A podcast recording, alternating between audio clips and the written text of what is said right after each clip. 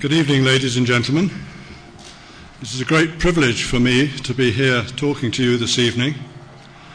I'm not sure that I entirely recognize the introduction as myself. I think uh, Ramon was a little bit um, generous, shall we say, and over enthusiastic. But uh, I have spent my life, one way or another, involved with the Antarctic. And uh, although it's been well, not quite 50 years since I first went to Antarctica, but um, uh, very nearly so. And uh, I want to start tonight to talk about uh, the Antarctic from a much, much earlier time than that, probably from about two and a half thousand years ago, before anybody knew that there was a continent. So, my title is Unveiling Antarctica from Seleucus to Satellites. Now, I didn't even know who Seleucus was when I started looking at this, but uh, he was, in fact, um, a philosopher who lived in Chaldea, which is modern day Iran, and uh,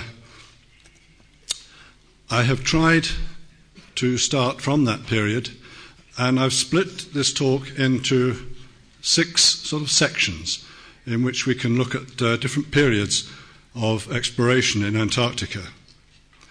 The first period takes us uh, from about the 5th century BC up into the 2nd century AD, when various people uh, thought that there might be a continent in the southern hemisphere.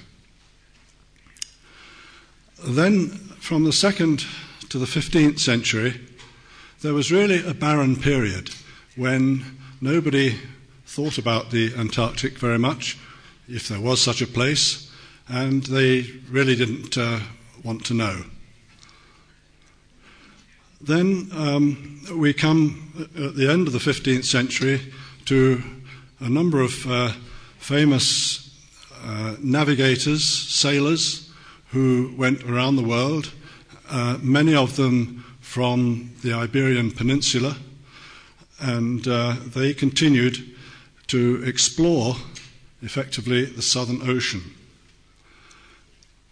Then there was a period when, for the first time, people actually saw the Antarctic continent, and gradually, over the years, they began to determine where the coast of the continent lay. Then there is the period of continental penetration, as I call it, from really the end of the 19th century until uh, the middle of uh, the 20th century. This was when people were actually going ashore and venturing inland and discovering what lay behind those icy coasts. And then finally, there is the period of scientific exploration, which follows from about the late 1950s onwards until the present day, and I believe stretches into the future. So let's go first to the first of those periods. And uh, this man is an ancient Greek called Pythagoras. Probably all of you know of his famous theorem. Um, but another one of his ideas was that uh, he thought the earth was a sphere. And uh, once that had been uh, decided upon, then it enabled uh, a man called Parmenides, who was a Greek living in about 460 BC, to decide that uh, the, um, the sphere on which we live was divided into different uh, climate zones. In the two polar regions, it was, were the frigid zones. Then there were the temperate zones, uh, next below the, in latitude below the uh, the frigid zones, and of course, he was living uh, in one of those in ancient Greece. And then there was the torrid zone in the middle, around the equator. Well, in about AD 40, a man called Pomponius Mela, uh, he took up the idea from Seleucia, Seleucia in Chaldea and uh, he applied the name Antichthones to the people who would populate this southern continent.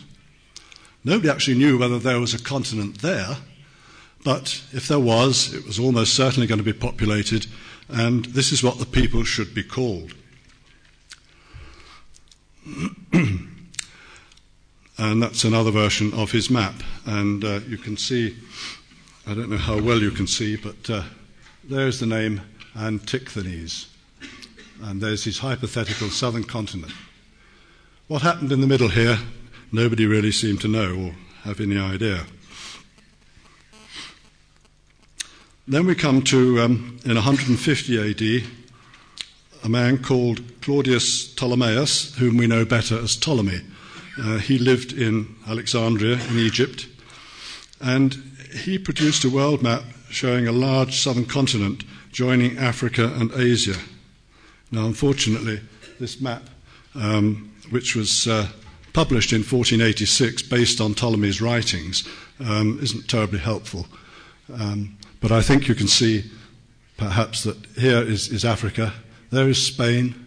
Spain always figures very well on these uh, early European maps. And uh, there's Africa, there's the Nile. Uh, there's a bit of ocean over here, but all the rest is uh, a continent. And uh, there's another, perhaps easier to understand map of, um, that, that Ptolemy drew. At least Ptolemy never drew it. Somebody else copied it from what Ptolemy had written down and perhaps drew.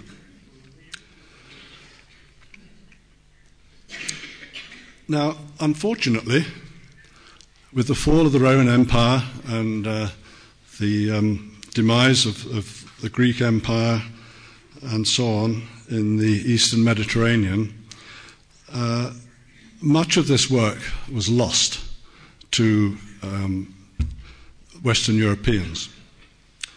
And there were further problems here. Um, during the Middle Ages, these, as I say, early hypotheses of the Greeks and Romans were all but lost. And the idea of a southern continent became a subject of religious controversy. The idea of a southern population beyond the uninhabitable torrid zone was a theological problem. There could only have been one creation. If the torrid zone could not be crossed, how could such people that lived there be descended from Adam?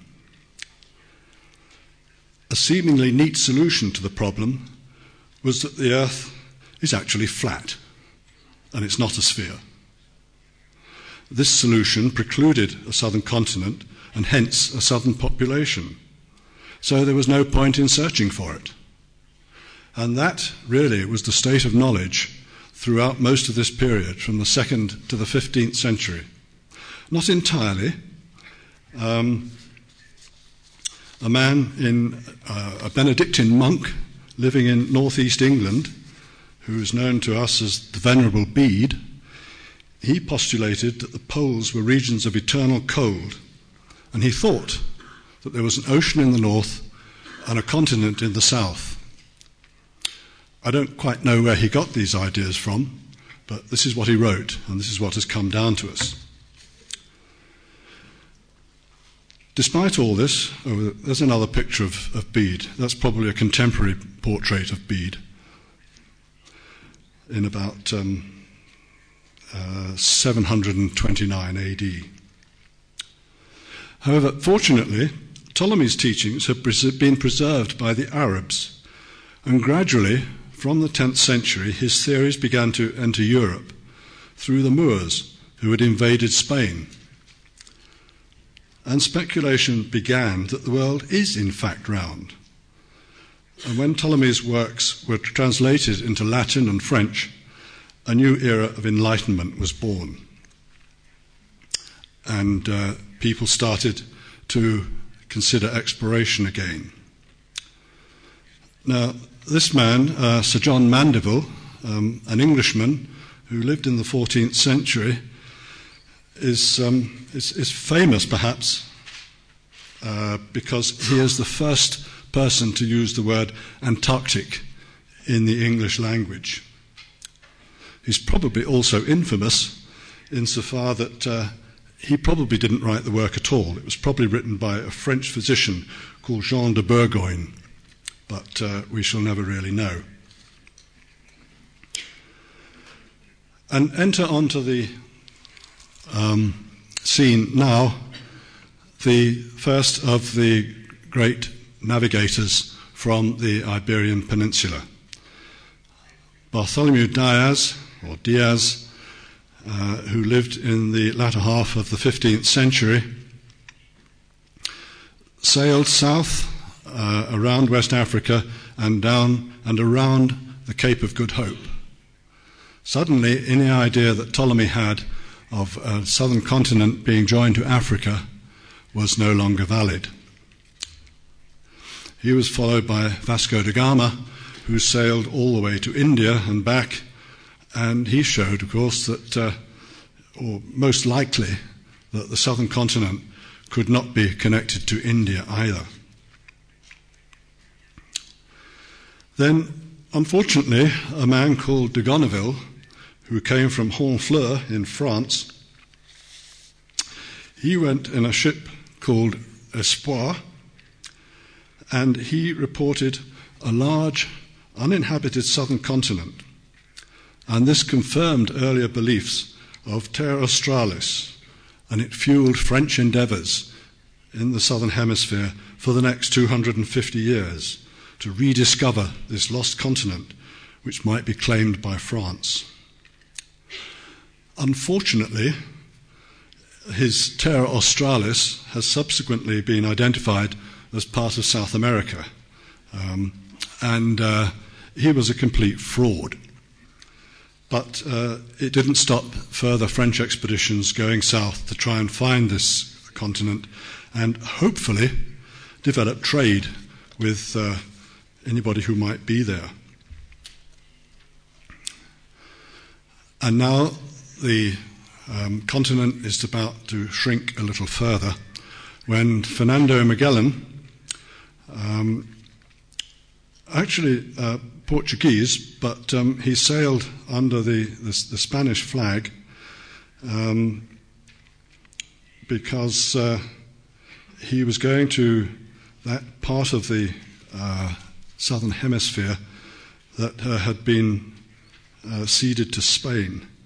And uh, he, the only way he could do this was uh, to uh, go under a Spanish flag. Anyway, he sailed right to the foot of South America, as you can see on the map here.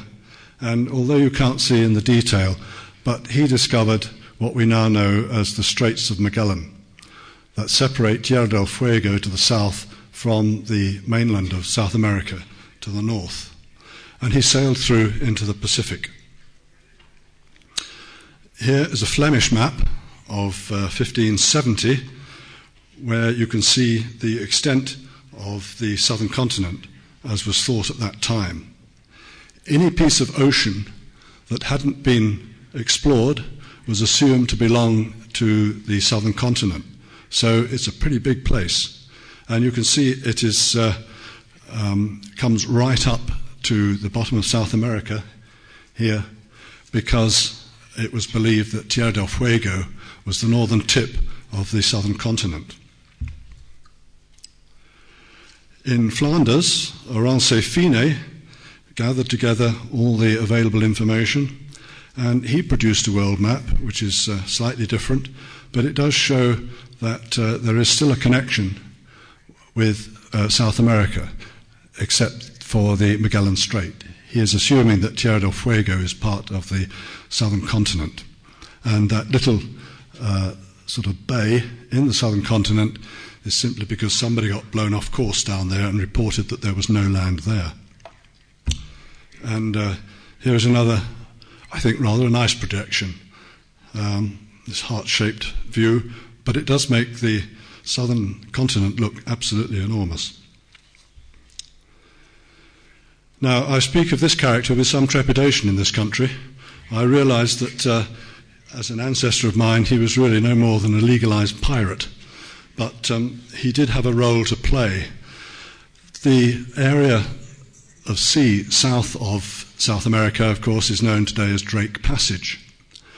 And it's often thought that it's named after Drake because Drake sailed through it.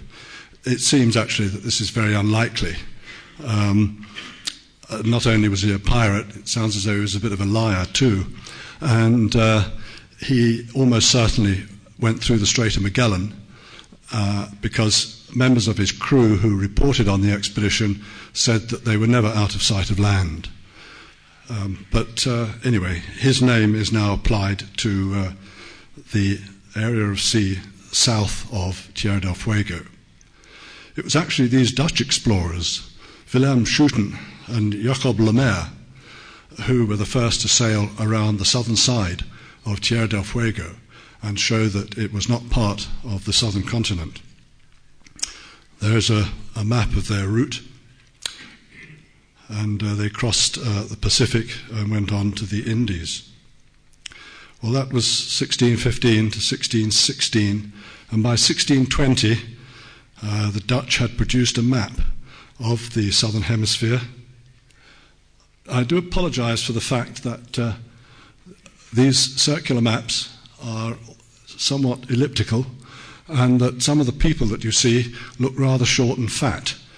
Uh, this is because the presentation was prepared on a Macintosh computer and they're being projected on a PC. This is the uh, perpetual uh, problem between Steve Jobs, the late Steve Jobs, and Bill Gates. It's a technical problem over which I, as a non geek, have absolutely no control at all we shall proceed. You can see there the um, hypothetical extent of the southern continent, but of course it's still not quite clear what was going on around the southern tip of South America, so they've rather sort of fudged it a bit. But it was 400 years ago, and we can forgive them that. Next on the scene is Abel Janszoon Tasman. Uh, who lived from 1603 to 1659. And uh, he was from, uh, he was a Dutchman, but he came from Batavia in Jakarta, the Dutch East Indies. And uh, he made two circumnavigations, during the first of which he charted New Zealand and parts of New Holland, which we now know as Australia. And uh, he also um, took possession of what he called at the time Van Diemen's Land, which we now know as Tasmania, named after him. And these major discoveries actually substantially reduced the size of the Antarctic continent, or still the southern continent. The French returned to the scene again, going off to the uh, Southern Ocean and the form, in the form of Jean Baptiste Charles Bouvet de Lozier. Here he is, 1704 to 86. And in 1738 to 39, he was the senior commander of an expedition from Saint Malo in France. And he followed de Gonneville's supposed track of 1503, so uh, nearly 240 years earlier. And in so doing, he discovered Bouvetoya, Bouvet Island. Bouvet Island is the most isolated piece of land on the planet, and yet Bouvet managed to stumble across it. I think it was another 70 odd years uh, before anybody was able to rediscover it, although several people looked for it. The problem was that Bouvet could not accurately determine longitude. He was still relying on log lines and dead reckoning. It wasn't until um, 1761 when John Harrison in, in Britain um, made the first reliable chronometer that people were then able to determine longitude with a de- much better degree of accuracy, or with a degree of accuracy, really, for the first time. So, although uh, people tried sailing along the line of latitude, and hoping to bump into Bouvet Island. Um, it was 70 years before anybody did. It's actually 1700 kilometres from the nearest land, which is the coast of Dronning Maud Land on Antarctica to the south. Well, in 1763, the French made uh, this map, and in certain respects, it, it, does seem to bear some sort of um, resemblance to what we now know as Antarctica. So, although it's, nobody has yet seen it, the limits are being uh, fairly well established, at least uh, the maximum limits. Excuse me. Now, at this point, comes onto the scene one of, um, I know he's British, but I still think one of the greatest navigators of all time, Captain James Cook.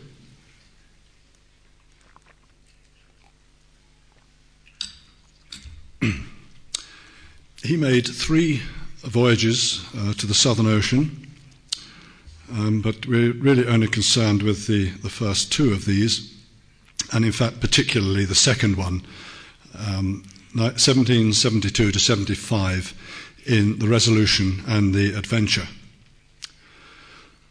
Uh, he was dispatched to the Southern Ocean um, to observe the transit of Venus, and he went for the Royal Society He'd come from humble origins, but he'd taught himself navigation, mathematics, and when it came to making charts, he was superb. Uh, this map, which unfortunately, um, oh, you can actually see it. I think you can see it better on your screen than I can on mine. Um, New Zealand and New Holland, Australia, are now fairly well established um, in part due to um, the mapping from Cook's first voyage. Uh, I think it's probably South Georgia. The yellow line here is supposed to mark the edge of the continent. And some of the peri-Antarctic islands that uh, had been discovered, uh, and people had actually sailed around them, they were still thought to be possibly uh, the northern edges of the Antarctic continent. There is uh, Captain Cook's map of South Georgia,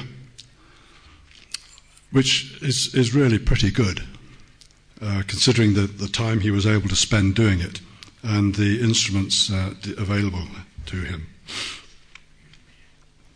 And here is his map of uh, South Georgia and the South Sandwich Islands. And because this is an unfamiliar orientation with north at the bottom, I've turned it round for you and uh, there's South Georgia at the top, and there's the arc of the South Sandwich Islands down on the lower right.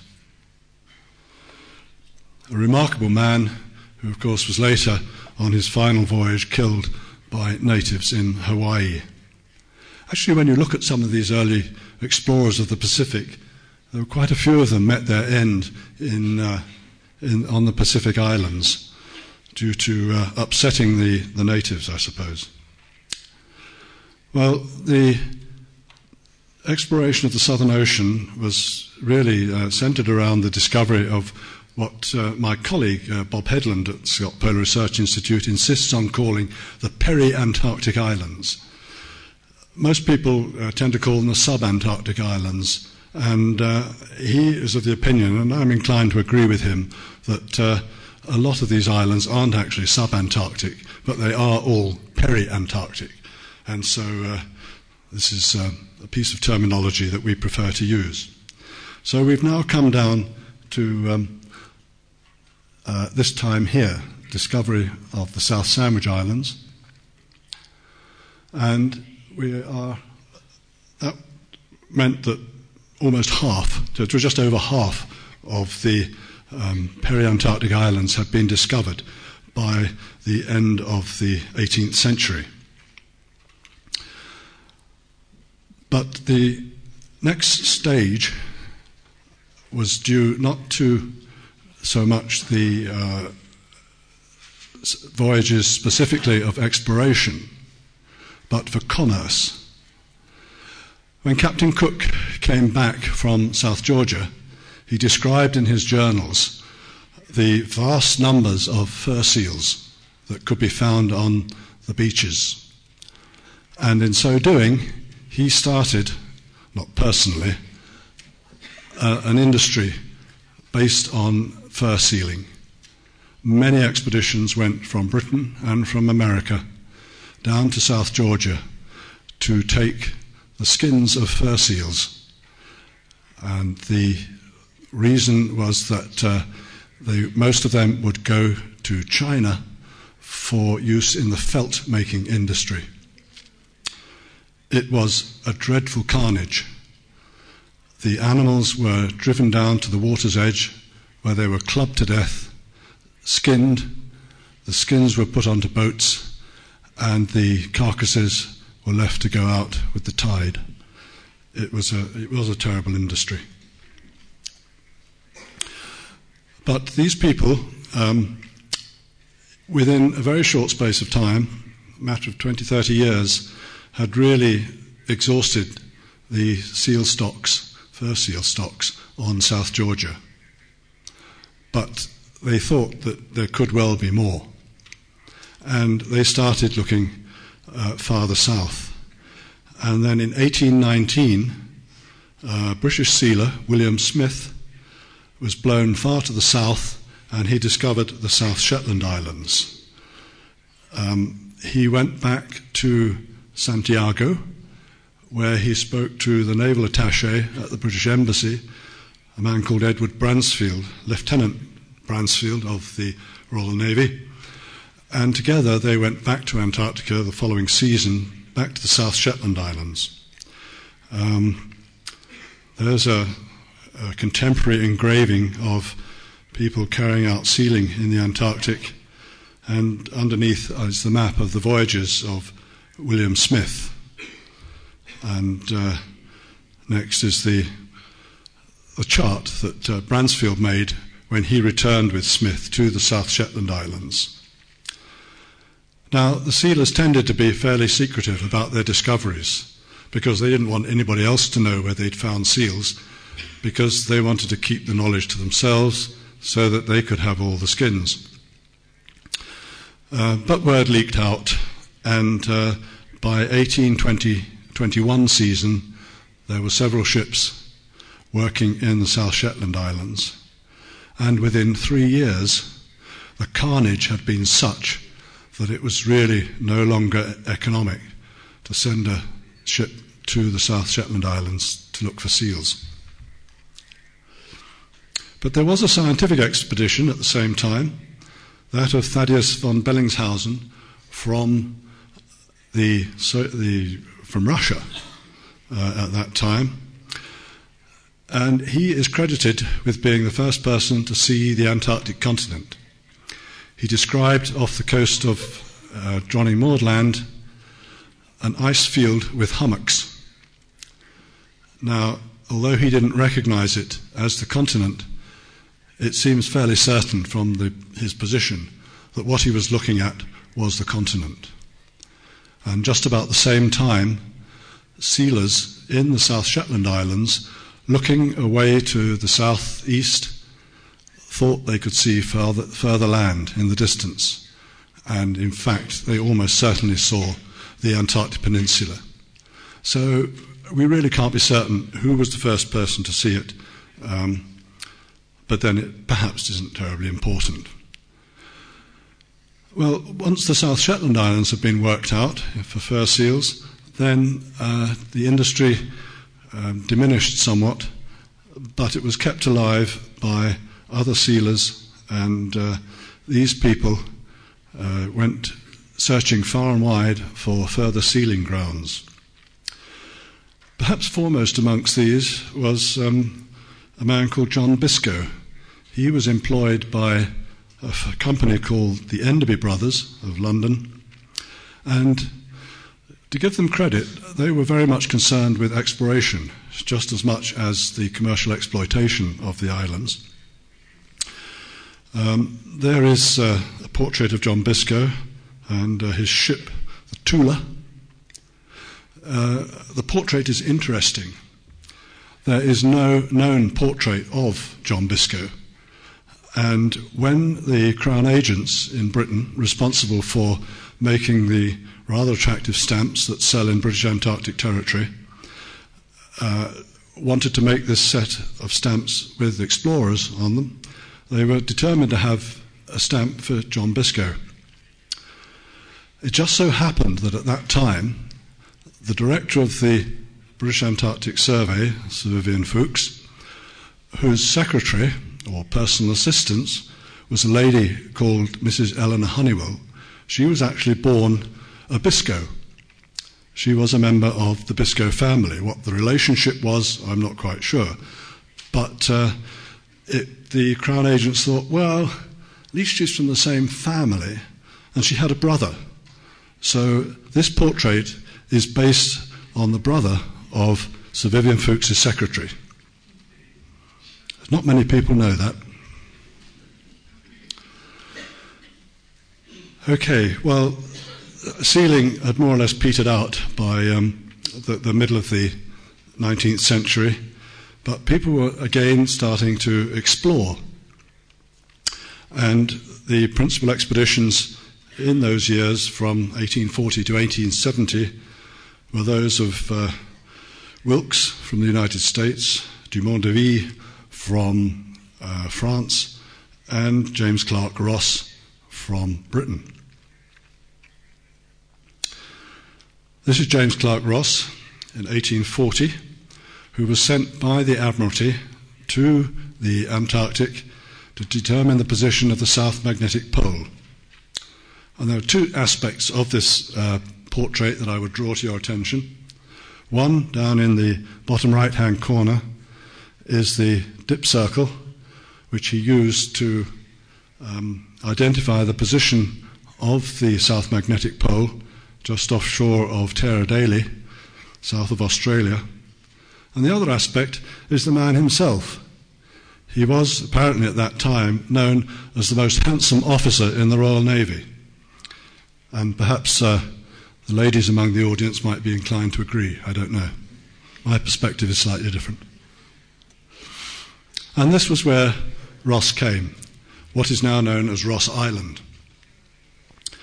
Uh, the photograph is taken from the sea ice in McMurdo Sound, and over there you see Mount Erebus, named after one of Ross's ships, and the plume of uh, steam coming off the top of the mountain is in fact steam from the volcano. Uh, the mountain is some uh, 4,000 meters high, and in the summit crater, at least since 1840, there has been a small lava lake. It is only quite small, but uh, it has been there for a very long time. And Ross Island, of course, as we shall see shortly, was the scene for some of the uh, um, epic explorations of the heroic era.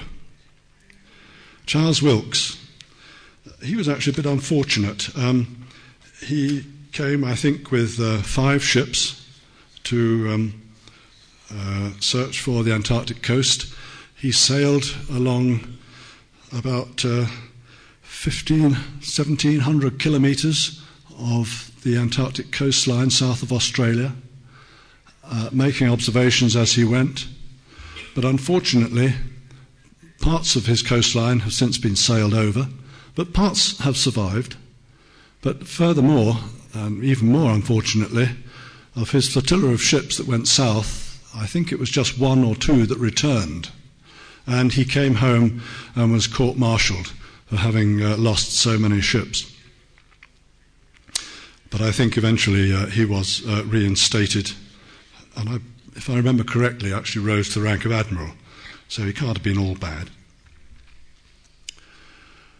another man from uh, actually a slightly earlier period, I think this picture's out of order, um, James Weddell. He was a, a sealer and uh, he went in his two ships, the Jane and the Beaufoy. And uh, in 1821, he went a long way south in the Weddell Sea. He must have been extremely lucky and uh, entered the Weddell Sea in an extremely lean ice year. Because, uh, as we all know, in subsequent seasons, people uh, have been into the Weddell Sea and been trapped in the ice, and the most famous of these, of course, being uh, Sir Ernest Shackleton's ship, the Endurance, that got caught in the ice, was crushed, uh, sank.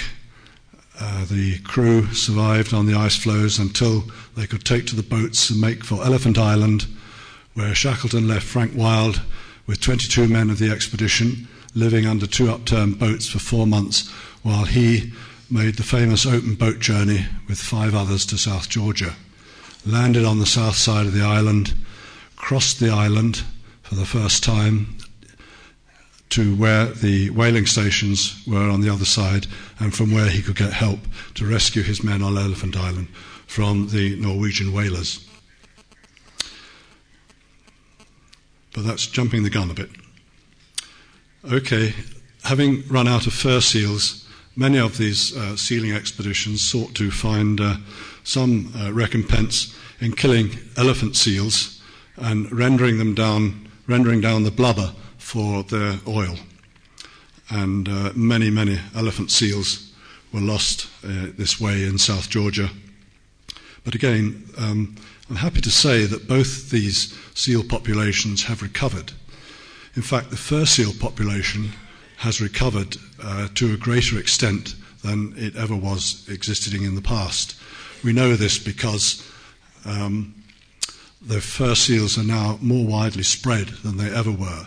They are found on beaches in the South Orkney Islands where we know that historically they were never present because studies of the peat uh, on these islands has found no fur from fur seals, no hair from fur seals in the peat uh, sediments, so we know they could never have been there before.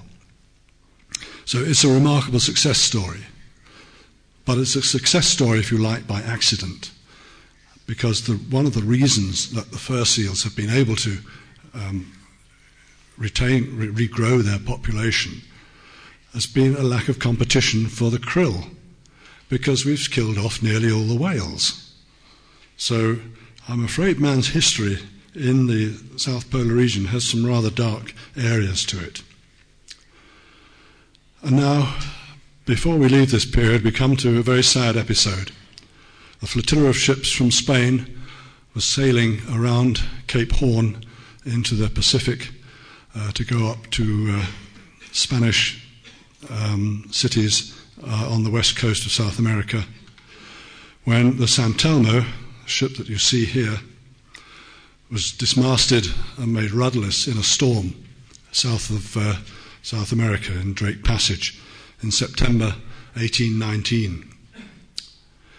She was almost certainly wrecked on the South Shetland Islands, and it's possible that the some wreckage found at Cape Shirreff on Livingston Island in the South Shetland Islands actually um, was the anchor stock and other bits and pieces from the San Telmo. There were 644 men aboard, all of them lost. It's possible that some, if the ship was wrecked on the South Shetland Islands, some of them would have survived on the South Shetland Islands, but unless they were rescued, then they died anyway, nobody from the San Telmo was ever uh, returned to Spain. This remains the single largest loss of life in Antarctica. There was the DC 10 crash on Mount Erebus in the 1980s, but the death toll there was only, I think, about 276. And horrific though that seemed at the time, it's less than half those who died on the San Telmo. So, by the end of the 19th century and into the beginning of the 20th, we are approaching the time of continental penetration. There were expeditions uh, set out around the turn of the century. De Gerlache from Belgium in 1898, Borchgrevink from Britain, although actually a Norwegian, in 1900, Nordenskjold from Norway, uh, and uh, Scott, of course, from Britain, and Drygalski from Germany. And all these people actually made landings and uh, went ashore. Uh, Scott's party um, was a major scientific expedition, and it made uh, a long march to the south. Scott, Shackleton, and Wilson, and also they made investigations over in Victoria Land and again in uh, what is now known as uh, Edward VII Land. And there are these characters Borchgrevink, Scott, Drygalski, Nordenskjöld, and de Gerlache. De Gerlache's um, expedition is particularly interesting. It was the first international expedition to go to Antarctica aboard the Belgica. The first mate was a man who was to later find um, fame in the polar regions, Roald Amundsen. The doctor was a man who was later to find infamy in the North Polar regions, Captain Cook, not Captain Cook, um, Dr. Frederick Cook, who claimed to reach the, South po- the North Pole before Peary, but uh, undoubtedly didn't actually do so. But the story of the North Pole is, is another matter, and we mustn't digress there. After those expeditions in 1904, um, the Scotsman William Speirs Bruce uh, went, he discovered part of the mainland coast and built a, a, base where he wintered in the South Orkney Islands, a base that was subsequently uh, passed over to the Argentines, renamed Orcadas on Laurie Island in the South Orkney Islands, and that is the longest inhabited part of Antarctica, inhabited now for, I suppose, 107 years. I don't think the English have ever forgiven Bruce, who was a Scot and very fiercely a Scot. Charcot from France made two expeditions. We hear relatively little of Charcot because his expeditions were very successful, but nothing went wrong. The expeditions that we tend to remember are the ones where things went wrong and they had some epic failures.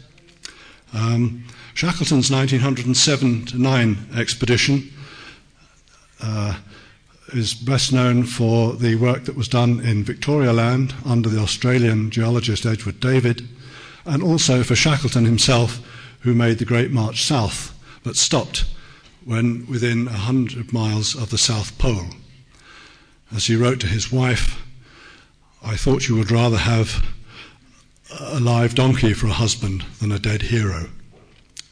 And he lived, of course, to tell the tale. There they are. There is Shackleton at the top left, having returned from that march in really a pretty dreadful state. There's uh, Charcot, the Frenchman, over on the right. Speirs Bruce, William Speirs Bruce in the lower left. And perhaps I, I, put in this photograph at the bottom right because I know that uh, bagpipes, or whatever they are called locally, are very common in the north of Spain. And I thought you might be interested to see this picture of a Scottish piper entertaining an emperor penguin. Uh, they said that the emperor penguin was being entertained and quite enjoyed it. The reason that uh, the emperor penguin stayed there was because, although you can't see it in the picture, there's a piece of string round the penguin's foot attached to the, uh, the other end to the piper's foot, so the poor bird couldn't get away anyway. You wouldn't be allowed to do that today. And then, of course, there comes the achievement of the attainment of the South Pole. Um, whilst Amundsen and Scott were in Antarctica, a Japanese expedition also went to the Antarctic uh, in two voyages uh, separated by a winter in uh, Australia, under Lieutenant Nobu Shirase. And this, the account of this expedition has just been translated into English uh, for the first time. Whether there may be translations in other languages, I don't know, but this is certainly the first translation into English, and it should be uh, hitting the bookshelves, bookshops um, in the very near future. So, Amundsen and Scott. There they are. Captain Scott on the left of Her Majesty's Royal Navy, and Captain Roald Amundsen on the right of the Norwegian Merchant Marine. Amundsen never intended to go to the South Pole. After his trip with de Gerlache, he turned his face to the north and, as you probably know, was the first man to sail through the Northwest Passage. what he really wanted to do was to go to the North Pole.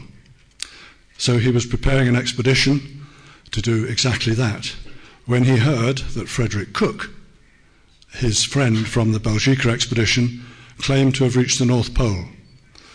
And he believed Cook, Cook was his friend, but Amundsen was no man to be second. There's no point in that, he thought. I've got an expedition all ready to go. I'll go for the South Pole. Nobody's been there yet. And so he set off for the South Pole. And when he sailed south down the Atlantic, you might think, ah, what a giveaway. But no, because his plan was to sail down the Atlantic, around Cape Horn, and back up the Pacific and enter the Arctic through the Bering Strait. So nobody uh, was, knew what he was doing until he got to Madeira, when he sent the telegram to Captain Scott that said, quite briefly, I'm proceeding south, Amundsen. And from that time, the so called race was on. Well, Scott was in his second uh, Antarctic expedition, and uh, there he is on his skis. Uh, the top painting by Edward Wilson, the doctor and chief scientist on the expedition, who died with Scott on the way back from the pole, um, was uh, a talented watercolor artist. He painted that picture of the men man hauling and uh, underneath is a photograph by Bertie Bowers, who died on the way back from the pole. And this is actually of the men uh, man hauling on their way back from the pole. Bowers took the photograph, and the camera and the film were found in the tent uh, later, the following season. So here are the routes to the South Pole. Scott went from Ross Island, where he'd been in 1901, and uh, he followed the yellow route to where he'd got in 1902 with Shackleton and, and uh, Wilson. Shackleton had gone following that route, and he'd pioneered the way up the Beardmore Glacier onto the polar plateau, and then uh, up to about here in 1907 when he turned back. So Scott, he knew the route from beginning to end, well, almost, but for the last uh, 100 miles.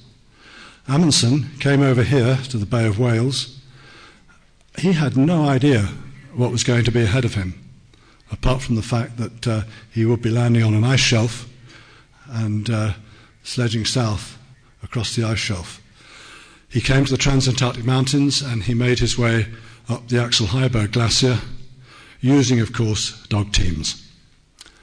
And uh, he made it to the South Pole on the 14th of December 1911. Um, a lot of people, I think, imagine that uh, Amundsen had it easy. Well, let me assure you, he did not. It was very hard, but it was certainly easier for Amundsen than it was for Scott, who was man hauling. If any of you have tried man hauling, you will know that you don't want to do it unless you absolutely have to. But that was the way that Scott wanted to do it, basically. And uh, there you see Scott's party at the South Pole on the 17th of January 1912. Amundsen's were a five man party. One of them, of course, took the photograph. Scott's party was slightly more advanced technologically. They put the camera on a tripod, and Bertie Bowers down here pulled the string to activate the shutter. that was the South Pole in 1911, 1912. This is the South Pole today. Um, the latest American base, Amundsen Scott Station, situated at the South Pole, with around it the flags of the nations that are signatory to the Antarctic Treaty of 1959. Scott's was uh, a scientific expedition. Here is one of the maps that was made of the area around Ross Island, uh, showing some of the explorations that were done during that expedition. And uh, at the end of the expedition, this map shows the extent of knowledge of the Antarctic and the Southern Ocean. Exploration continued. Shackleton 1915 and the loss of the Endurance, Filchner in 1911 1912, and Mawson, the Australian, who did a great deal of work exploring the coastal regions of Antarctica south of Australia. There's Filchner on the left, uh, Mawson on the right, and uh, another map showing some of the uh, explorations that were done during the period 1908 to 1930. It includes uh, Charcot on the peninsula. And of course, we now see the Americans uh, getting back into the game in the form of Admiral Byrd. Now, in 1929, the American Geographical Society produced a map of the Antarctic showing the extent of knowledge. Still a bit thin, but more people were going south. Byrd, as I say, Wilkins, the, one of the aircraft pioneers, and then around in Dronning Maud Land, you have Riiser-Larsen and Halvorsen, and again Mawson back in the Antarctic with the British, Australia, New Zealand Antarctic Research Expedition, better known as BANZARE. Actually, it almost sounds like Banzai in Japanese to me. Well, there's Admiral Byrd.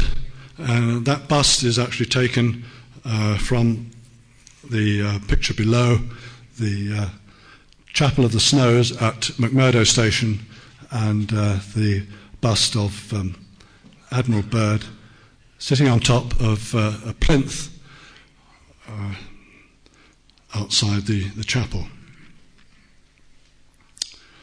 More American expeditions followed in um, the early years of the Second World War um, on the Antarctic Peninsula and uh, off the Ross Ice Shelf, going from Little America again. But I'd like to draw your attention to um, the British Graham Land expedition on the Antarctic Peninsula and the two flyers, Wilkins and Ellsworth, who went to the Antarctic. There they are, this rather jolly looking Australian, Sir Hubert Wilkins on the left, and the American Lincoln Ellsworth on the right. Wilkins flew along the Antarctic Peninsula and described channels uh, through the peninsula from the west side through to the Weddell Sea and suggested that as a result the peninsula was in fact an archipelago of islands. Um, Lincoln Ellsworth flew from the Antarctic Peninsula across uh, Lesser Antarctica, uh, Western Antarctica, to some of you perhaps, I will explain in a moment, and uh, onto the Ross Ice Shelf. But the British Graham Land expedition was, um, if you like, a, a, typically British amateur affair. Um, they had a steam yacht, uh, the, the Penola. The leader of the expedition was a man called John Rymill, uh, there on the postage stamp. And this was where they spent the first winter in what are now known as the Argentine Islands off the uh, west coast of the Antarctic Peninsula. They had a small aircraft and uh, they spent a second winter farther south in Marguerite Bay. And their research was able to show that the Antarctic Peninsula is indeed a peninsula and not an archipelago, as uh, Wilkins uh, had suggested. Now, all this mapping, and I've tried to concentrate to an extent on mapping, as we are uh, geographers here for the most part. Uh, the methods of mapping haven't really changed a great deal uh, up until, um, well, really the, the early 70s, because um, uh, in the top right, top left, sorry, you see Frank Debenham on Scott's first expedition using a plane table. Alfred Stephenson on the British Graham Land expedition um, was using the same methods with providing ground control with uh, astrofixes using a theodolite. That was in 1934 to 37. And of course, here in the Shackleton Range in the late 1960s, we are still making maps with what we called uh, a sledge wheel and compass traverse. Um, you would uh, run a distance of so many miles measured on the sledge wheel in a certain direction, measured by the uh, compass on the back of the sledge, and uh, you would sketch what you could see around and about uh, on a plane table. And hopefully, there will be some surveyors along to actually provide some ground control for your sketch maps. Um, the sledge wheel, for those of you who may not know, is exactly what it looks like. It's a bicycle wheel. But on the side of the wheel is one of those, um, what are now quite old fashioned milometers. The younger members of the audience may never have seen one, but it was a little thing that sat on the side of the wheel and it went click, click, click, click, click as the wheel went round and it showed you how many miles, or in Spain, I suppose it showed you how many kilometres you'd travelled. This is a Russian map uh, showing the uh, extent of exploration in 1937. And uh, there you can see Lincoln Ellsworth's flight across the continent. And the other green bits are where uh, people have explored, and there is some certainty in the position of the coastline. The big area of unknown is Marie Byrd Land, but that was to change when um, uh, Admiral Byrd went back to the Antarctic and uh, in Operation High Jump and photographed from aircraft enormous areas of the Antarctic. From that, they were able to make maps, but uh, the, there was little uh, ground control for many of them, and uh, some of them ran rather amok, but uh, later were able to be corrected. The detail was fine, but it was just not always in quite the right place. And of course, we come to the International Geophysical Year, and my time is running out. Uh, there is the um, traverse made by Sir Vivian Fuchs's Transantarctic expedition, but I would also draw your attention to the exploration that was done up here in 1950 to 52 by John Giaever from the uh, Norwegian um, on the Norwegian British Swedish expedition, another international expedition. Uh, they did a tremendous amount of work there, including the first uh, ice thickness measurements with um, seismic travel. Um, they were working in Dronning Maud Land, and unfortunately, the photograph of John Giaever has become a casualty of the Steve Jobs Bill Gates controversy. Sorry about that. Meanwhile, Sir Vivian Fuchs was crossing the continent uh, in, uh, uh, during the IGY, and uh, one of the areas that they discovered was the Shackleton Range, and uh, there is a, a, photograph of the Shackleton Range taken about uh, 10 years later. Notice that, of course, that we're still using dog teams in those days. Sadly, they are no more. Um, one of the maps that, uh, formed uh, a series of maps made by the uh, Transantarctic Expedition. Uh, if you can't see anything on that map, well, don't worry, there's hardly anything on it. Um, it was one of a series, so it just completed a hole. There are actually a couple of form lines run across it, and there are some brown marks that are some nunataks. But uh, one of the points about this was that making maps of a territory is one way of establishing your claim to sovereignty. And uh, Britain, of course, was before the Antarctic Treaty, was still very much in that game. And uh, so this is a little bit of um, international politicking, if you like. Well, the IGY saw a tremendous effort in the Antarctic. There are bases there um, all over the continent, particularly around the margins, and of course the Russians who were proceeding inland, and the Americans who built a base at the South Pole.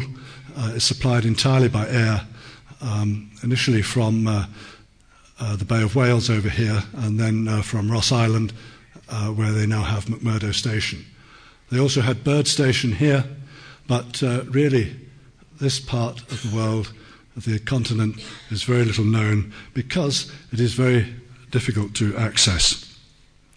There were many stations on the Antarctic Peninsula, many of them, uh, of course, establishing, helping to establish sovereignty, and there were other stations on the islands of the Southern Ocean. By uh, the start of the IGY, the American Geographic Society produced a new map, and this is now beginning to look really like the continent we know today. They were fortunate in that uh, a man called Georges Laclavere from France was a cartographer, and uh, although cartography wasn't a discipline of the International Geophysical Year, he stressed how important it was to have maps on which scientists could show their data. And so mapping went ahead. And uh, gradually, over the years, uh, since the IGY, we have seen all types of maps being produced. Uh, this is one of 1969 showing the geological provinces of Lesser Antarctica. Now, that name may be new to some of you, and I would just like to point out why. This area, as it says on the map here, is called West Antarctica, and that part is called East Antarctica. Now, when you look at a map of Antarctica, it seems to be naturally divided by the transantarctic mountains to a big bit over here and a rather smaller bit over here. And there was a British edict in Britain that this should be called Greater Antarctica because it was obviously larger, and this should be called Lesser Antarctica because it was obviously smaller. The East and West people said, well, West Antarctica is entirely in the Western Hemisphere, and East Antarctica is, um, well, it spreads into West Antarctica a bit, but Western Hemisphere a bit, but it's still largely in the Eastern Hemisphere. So we'll, like, we'll have East and West. But the paradox is that when you stand on the Ross Ice Shelf, East Antarctica is to your west, and West Antarctica is to your east. So I think greater and lesser are better. I rest my case. Um, this map is an oddity. It's a cartographic nightmare, but it was extremely practical. It's the Halley Bay field sheet, uh, which we used when sledging out from, from Halley Bay.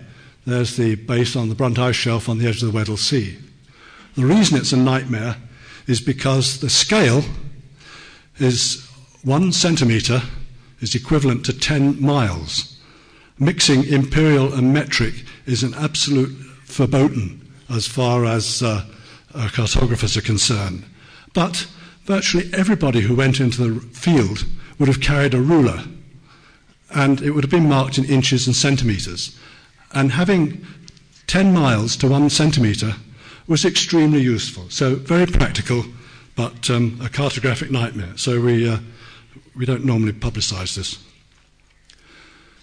Uh, this is a map of uh, Deception Island, a topographic map, and uh, I show it for two reasons. Because um, it predates the uh, latest eruptions of the volcano in uh, December 1967 up here, and then later uh, in, uh, on Mount Pond over here. And uh, at the same time as this was produced in the, uh, I suppose, the, late, the, the, the mid 60s, um, a geological map was produced, which of course does not have the, the new volcano on here or the new lava flows on here. But I'm very pleased to be able to tell you that these maps have been superseded by new maps and uh, a magnificent memoir on the uh, geology and geomorphology of uh, Deception Island by two colleagues of mine. One, John Smellie of the British Antarctic Survey, but the other, your own Jerónimo Lopez Martinez.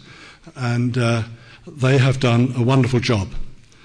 I still think that this is a fault line. Um, I think that uh, Jerónimo will disagree with me, but perhaps we can argue about that over supper. One of the um, last main revisions of the Antarctic coastline took place in the southeast, southwest, sorry, southwest corner of the Ronne Ice Shelf at the head of the Weddell Sea.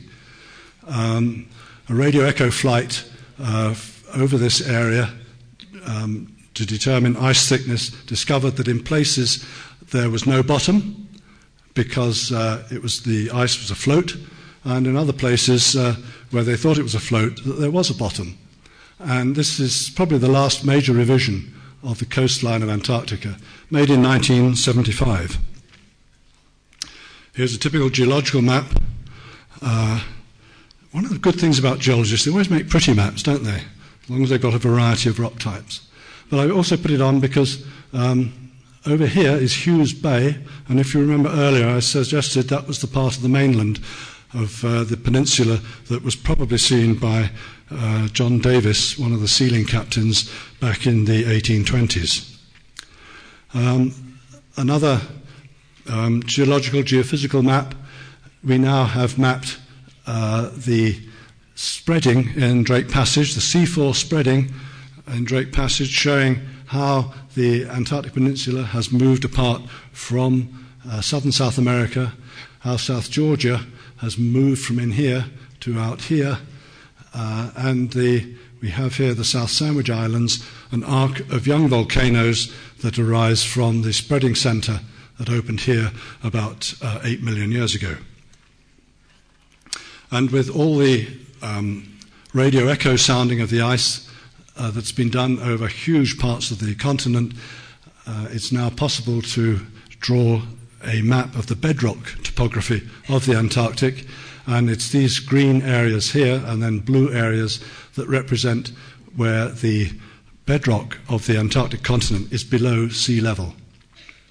And there's another area over here, which we'll come to in a moment. Uh, combining uh, satellite imagery with uh, the geographic uh, graticule um, produces these um, very good uh, satellite image maps where you can see at true scale the, um, the, topography that uh, you're trying to cover in the map. Uh, this was a, a, technological development of the 1990s, uh, no, 80s, I think, 80s, or even late 70s. Anyway, it's been uh, the original, the first of these satellite image maps were, were certainly not this quality, but then uh, the images have improved. And some of you may have heard of Vostok Subglacial Lake. Beneath Vostok Station, under 3.8 kilometers of ice, there is actually a lake between the base of the ice sheet and the bedrock. It's about the size of Lake Ontario on the Canadian US border, and it's up to 500 meters deep. It's been uh, sealed from the atmosphere for at least half a million years and probably from very much longer. The Russians are hoping to drill into it and sample the water because the biologists are hoping that there may be some extreme forms of bacteria that are actually living in that water. And once people knew that there was water under there and came to looking at the satellite images of the area, you could see quite clearly this area of the lake shown by uh, a large flat area on the uh, satellite image. And then finally, we come to the International Polar Year of 2007 2008, and just a comparison of the stations that there are now in the Antarctic. Um, many of them, unfortunately, clustered on King George Island, where there is, um, I think, a certain amount of duplication of effort, which is unfortunate, and of course, still some in the Southern Ocean. But there, is the continent as we know it today, seen in a composite of weather satellite images. So, have we unveiled Antarctica? Well, to a degree. But I would argue that uh, as fast as we answer questions about the Antarctic, we throw up more questions. And the future of Antarctica, I think, lies in further and, uh, research, scientific research, and answers which will come uh, at some time in the future. Thank you very much.